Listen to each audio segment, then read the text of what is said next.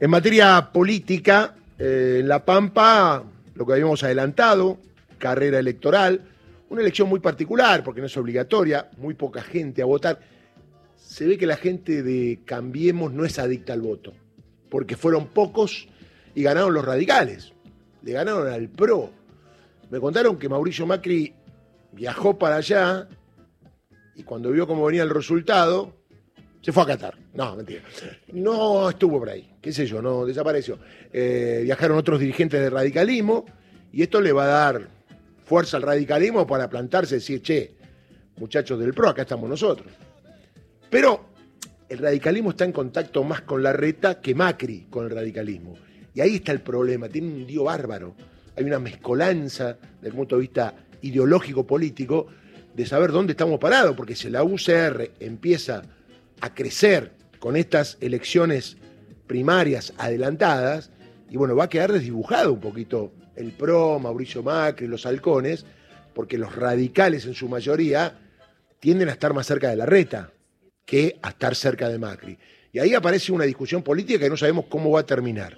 Por otro lado, reunión, se fumó la pipa de la paz, Guado de Pedro, el presidente Alberto Fernández, en vista al 16, que en un ratito vamos a hablar con, con Gustavo Campana, ¿qué puede pasar el 16?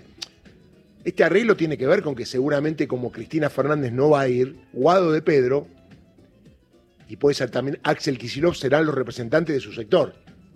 Recordemos que Alberto, como presidente del Partido Justicialista, convocó a todos los sectores del justicialismo. Y los que no vayan, los que son los líderes, mandarán representantes. Y la idea es organizar un programa electoral, ya estamos ahí, a la vuelta de la esquina de las elecciones, y también un equipo político que no lo tuvo en la elección de 2019, que trabaje en forma conjunta. Es cierto que los tres meses, cuando la cosa parecía ya que iba a empezar a funcionar, vino la pandemia, hubo que distraer, entre comillas, todo, y está muy bien con atención a la pandemia, y la parte política quedó renga. Ya cada uno ahí fue por su lado. La unidad que hubo en aquel momento entre todos los gobernadores y Horacio Rodríguez Larreta, cuando Alberto le hizo el amigo Horacio Rodríguez Larreta, que usted dirá, es un tema menor, pero a muchos no le cae bien, porque Horacio Rodríguez Larreta hace mucho daño. A ver,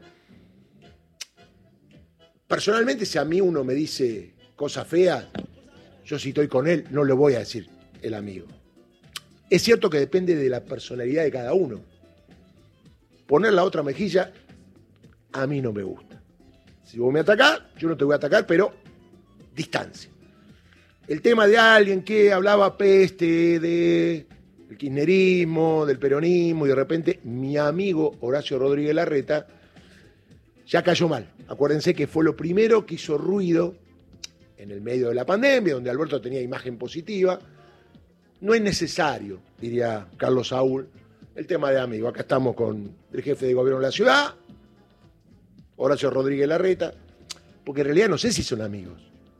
Esa es la historia, porque uno dice acá el amigo Campana, el amigo Santi, y la amistad para mí es algo mucho más profundo que ser contrincantes en la política o ser conocidos en la política. Entonces esa palabra, eh, unida a una gestión, que todos queríamos la unidad, que era por la pandemia, ese amigo te hizo marchas anticuarentena, te quemó barbijos, desobedeció la orden de no salir, mandó a marchar por Vicentín, mandó a marchar porque el gobierno había dejado preso a los violadores más terribles de la República Argentina, y puedo seguir y seguir. Y eso es duro.